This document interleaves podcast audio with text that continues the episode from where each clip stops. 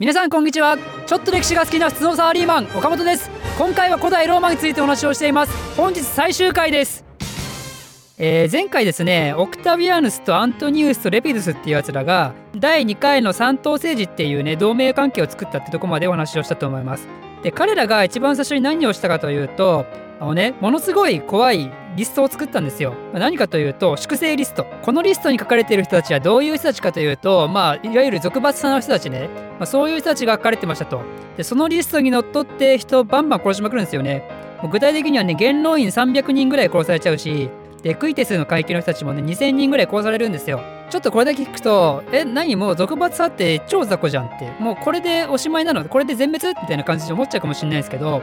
実はね、この後、俗罰派のグループ対この平民派、まあ、平民派っていうかもうカエサルのこの後継グループここのね最終決戦があるんですよ。この戦いってなぜか教科書載ってないんですけどこれはある意味その罰族派と平民派のね天下分け目の合戦みたいな感じでローマにおけるね関ヶ原みたいな扱いだと思うんですよね。でこれ名前をフィリッピの戦いって言うんですけど結構ねあのすごいんですよ。すごい拮抗してるんですよね戦力が。あの具体的に平民派の方はアントニウスとオクタビアヌスの軍があって罰族派にいたのはカエサルを殺したねブルートゥスお前もかのブルートゥスとあとカッシウスっていうやつ、まあ、こいつらの軍がいたんですけどこれマケドニアで戦ったんですけどね。この両軍ね両方とも10万人ぐらいって言われててものすごい規模の戦闘だと思うんですよね。なんでマケドニアで戦ったのかというと、これ前も言ったみたいに、カエサルを殺したグループ、あの、国外追放を受けてたんですけど、このブルートゥスとカッシウスはマケドニアに飛ばされてたわけですよ。なんでマケドニアで戦ったと。で、えー、その天下分け目の合戦で気になる結果は、アントニウスとオクタビアヌスの軍が勝つと。では、あのー、ね、例によって内容は省略します。実はね、オクタビアヌス、この時、その、前も体弱いって言ったと思うんですけど、ちょっとね、この時も体壊してね、病欠してるんですよ。で、アグリッパっていうね、オクタビアヌスの友達がいて、で、こいつが代わりに頑張ってたんですよね。だけど、オクタビアヌスが大嫌いなね、アントニウスからしたら、もうここぞとばかりにね、調子乗るわけですよ。もう全部俺がやったと。で、オクタビアヌスなんか何にもやってねえぜ。あいつはマジで寝込んでただけだって言ったわけですよ。まあ、確かにね、それはアントニウスが正しいんですけど、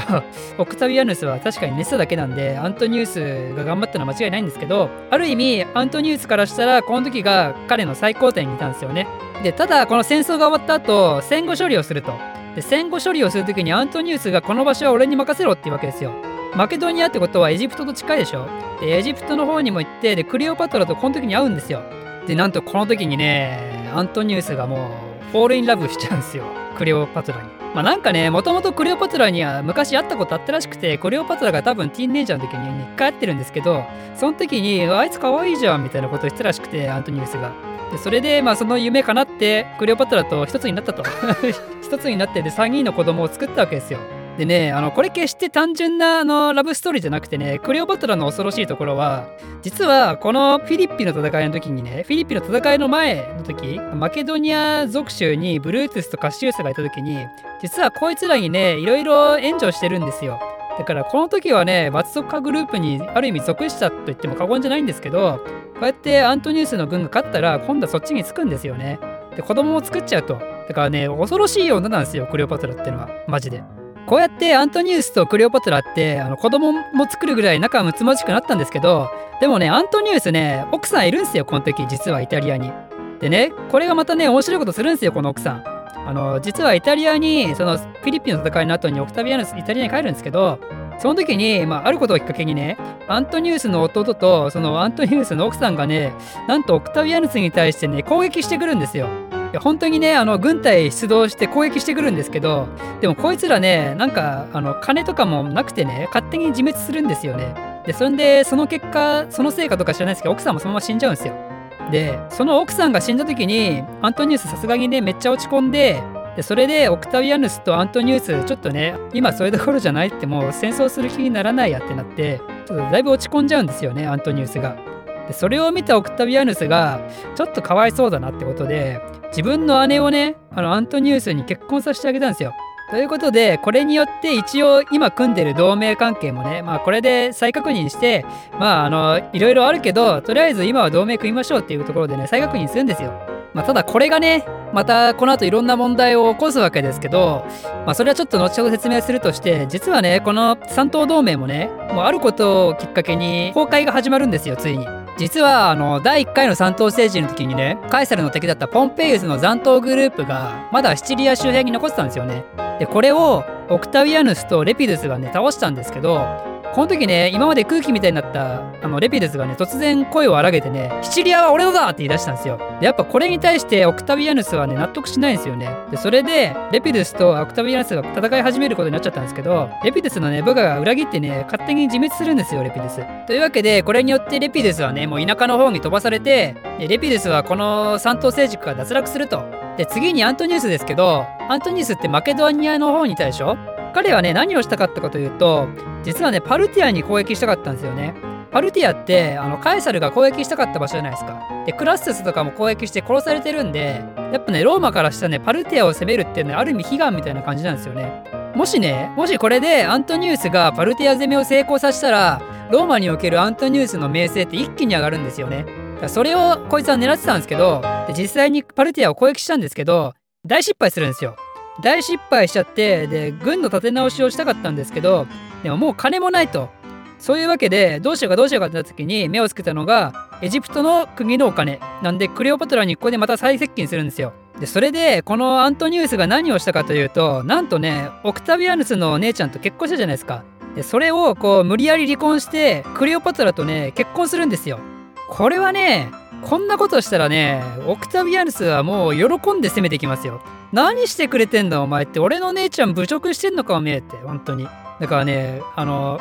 なんかねアントニウスアントニウスって本当になんかバカだなって感じしますよね。まあそんなことがあったんでオクタビアヌスはやっぱローマでねすごい言いまくるわけですよ。あのアントニウスっていうやつはねあんなあんなエジプトのクソ女に骨抜きにされたローマ人のプライドのかけらもない恥の中の恥みたいな男だみたいな、まあ、この時のローマ人の価値観からするとそのエジプト人なんて完全に下に見てるわけですから。だからもうそんなやつにねあの負けたそんなやつにねうつつを抜かしてると。でそれでローマ人の女を捨ててそっちに走ったもう本当にだらしないしょうもない男だと。そういう風にねあの言いまくるわけですよ。でそれでもうクリオパトラとアントニウスに対して宣戦布告させろって言うわけですよね。ただ元老院もさすがにそうは言ってもいやちょっとさお前それさすがに市場挟みすぎじゃないの？ってオクタビアヌスに言うんですけど宣戦布告をするんだったらちゃんとした根拠を見せろって言われたんですよ。それで実はアントニウスの衣装がこの時あるんですけどいつ死ぬか分かんないからこういう風に衣装を残したんですけどそのアントニウスの衣装を見たとそれを見るとなんと東方のそのローマの土地をね自分がもし死んだらクレオパトラとの子供にね相続させるって書いてあるんですよ。でしかもそれだけじゃなくてもし自分が死んだら自分の墓はエジプトに建ててくれって書いてあるんですよね。だからねこれはねローマからしたらねマジで大問題なんですよ。本当に国家反逆罪みたいな感じですよね。なんでローマの土地をねエジプトなんかにやるんだってことで。これはねきっとねクレオパトラが何かしらあの働いたと思うんですけどねアントニウスに協力してやる代わりにそのエジプトの土地をね広くさせたいみたいなね。エジプトをまたあの繁栄させたいみたいな感じで多分動いたと思うんですけどでもこのアントニウスは多分ね本当にクレオパトラが好きだったと思うんですよね。やっぱそうじゃないとねこんなこと書かないんでそれを見た元老院はさすがにもうダメだこりゃってなってあいつもうダメだってあいつもう殺せって宣戦布告だっつってねあの攻撃許すんですよ。それでいよいよ紀元前の31年ねアクティウムの海戦っていうのが開かれてオクタビアヌスとアントニウスが直接対決をしたと。ただねこの勝負もまたしょうもなくて実はこの戦場にねクレオパトラもいたんですけど自分たちのね状況が悪くなったらねクレオパトラすぐ逃げたんですよ。でしかもアントニウスはその逃げたクレオパトラをね追いかけてね自分も戦場から離れてったんですよね。そんなことが起きたらねそんな軍のトップが急にね女を追いかけに逃げたらね軍隊総崩れするじゃないですか。ということでこれは完全にオクタビアヌスの干渉だと。でそれで追い詰められたクレオパトラとアントニウスは自殺してしまったということなんですよね。ただね恐ろしいのはあのクレオパトラはね実はこの時アントニウスアントニウスじゃないオクタビアヌスのこともね口説いたらしいんですよ。本当かどうかよくわかんないですけど。だけどまあオクタビアヌスはそんなのにはもう揺るがなかったと。まあもうあの年違うしねだいぶ。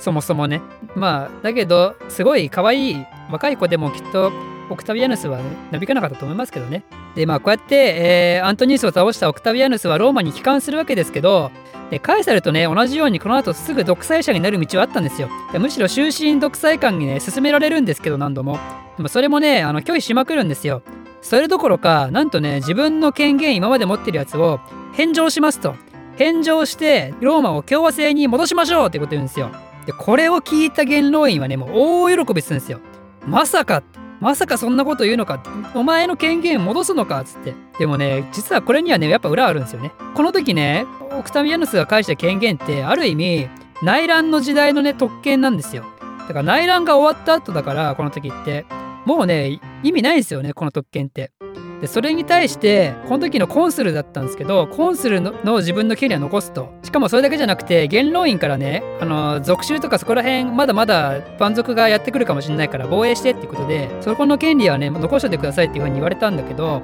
だけどそれに対してもクタビアナスが安全なところはね元老院に任せますと難しいとこだけ俺がやるよっていうことを言ったわけですよ。これも聞いて元老院大喜びするわけですよ。その安全なところの属州なんてねある意味天下り先みたいなもんだから安全な天下り先みたいなもんだからだから本当に危険なところだけオクタビアスがやってくれると。だからなんていいやつなんだっていうふうに思うわけですよね。でも危険なところをオクタビアヌスが管理する代わりにその代わり軍事権はちょっとちょうだいねっていうことを言ったわけですよ。つまりねこれコンスルも残すし軍事権も残すってことは政治と軍事は相変わらずねこいつが持ってるわけなんですよ。共和制と言いつつ。だけど元老院からしたらすごいハッピーなことを言われたような気がするんですよ。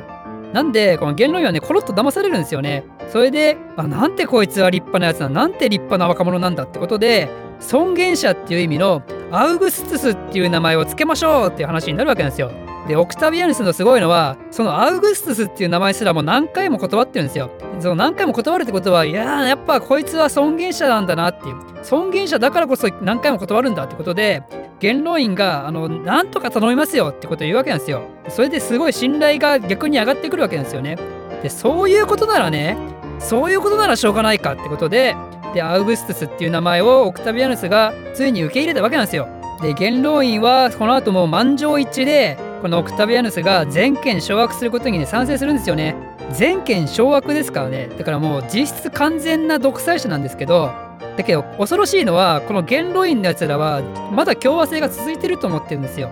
なぜならね、元老院っていう組織が残ってるし、で形上こいつはあのコンスルとか今までの既存の役職を引き継いでるわけだし、だからね、共和制が続いてると思い込んでるんですよ。実質はね、もうこれは訂正なんですよね。だけどこの元老院の連中を欺き続けるために、あくまでもこのオクタビアヌスは自分のことをプリンケプス、ローマ市民の第一人者っていうことでね、呼び続けたんですよ。それで気づいた時にはもう共和制っていうのは完全に崩壊していて帝政になっていたと。ローマ帝国がもうそこには姿を現したと。いうことなんですよ。このアウグストゥスの名前が付けられたのが紀元前27年。というわけでこの覚え方は前と違って強えなアウグストゥス。っていうことでローマ共和制これにて、えー、終了ってことですね。まあ、最後にねあのちょっとしたエピソード、まあ、エピソードというか私なりの考察ですけどあの前回アウグストス、まあ、オクタビアヌスって天才って話をしたと思うんですけどこいつはただの天才っていう言葉で果たして片付けられるのかどうかってとこですよね。あのねいくらいくら天才だとしても18歳の時点でねカエサルの後継ぎって言われてこんな立派な行動ができるのかっていうとこですよ。相当なプレッシャーだと思いますよ。もう国の大半のやつらがカエサルの指示をしていてでそいつらからのあのプレッシャーが来るわけですよ。18歳の子供に。だから多分ねオクタビアヌスは相当悩んだと思うんですよね。自分はどうすればいいんだろうって相当悩んだと思うんですけどおそらくその時に出た答えがカエサルだったらどうするかっていうところをね基軸に生きてきたと思うんですよね彼は。まさにそのユリウス・カエサルって名前を使ったのもそうだしでカエサルになることに徹してきた人生だと思うんですよ。こいつって前言ったみたいに人のそのね心理を読み解くのはすごい得意だったから多分カエサルと行動を共にした時もカエサルっていう人柄をねよく見てきたと思うしでそれに対してそういうカエサルに対して集団がねどういう風にしてカエサルをこう理想の姿として捉えてきたか、まあ、カエサルのどういう姿にね人々が魅了されてきたかっていうところをねすごいしっかり分析したと思うんですよ。だからそれである意味科学的な対応をしてでこういうことをすればカエサルみたいな扱いを受けるしカエサルだったらきっとこうするしでこれをすれば人々がついてくるっていう行動をね多分し続けてきた人生だと思うんですよね。でカエサルの夢ってカエサルの話にした時はこいつはあの神様になりたいのかとか世界征服したのかとかそういう話をしたと思うんですけどきっとそうではないと思うんですよ。カエサルもカエサルでローマの愛は絶対あったと思うしだけど今のままじゃねローマっていう国は成り立たないってきっと思ってたと思うんですよ。この国がでかくなりすぎてやっぱり強力なリーダーシップが必要になってくると。そういうところに自分が行こうとしたけど殺されてしまったと。というわけであのアウグストゥスも決してねローマを壊して自分の帝国を作りたいってわけじゃなくてローマっていうローマの伝統は維持したままだけどそのシステムを変えてローマをさらに反映させるべく動かしていきたいっていうところでこういう原種性に訂正に動いていったんだと思うんですよね。ただ果たしてそれは本当にこいつのねオクタビアヌス自身の夢だったかどうかって話ですよ。これはカエサルの夢ででカエサルがやりたかったことだったからで自分はカエサルのように期待をされてきたからこれをやんなきゃいけないっていう風になった結果がこうなんじゃないかっていう風に私は思うんですよ。でそれを裏付けるかのようにね彼が死ぬ直前に彼の友人に対して残した言葉があってそれはどういうものかというと私がこの人生のね喜劇で自分の役を最後までうまく演じたとは思わないかと。でもしこの芝居がね気に入ってくれたんだったらその時はどうか拍手してくれっていうことを言ったわけですよ最後死ぬ時に。だからきっと彼の人生っていうのはカエサルの夢っていう名前の芝居の中のカエサルの主人公をねただこう演じていただけの人生だったわけですよね。でそれはもう彼からしてみたら勇敢なね物語でもなくて悲壮感あふれるような悲劇でもなくてもうね面白おかしい喜劇だったと。というわけで共和制ローマについては以上でおしまいですこの動画を少しでも面白いためになると思っていただいた方はいいねとチャンネル登録のほどよろしくお願いしますではまた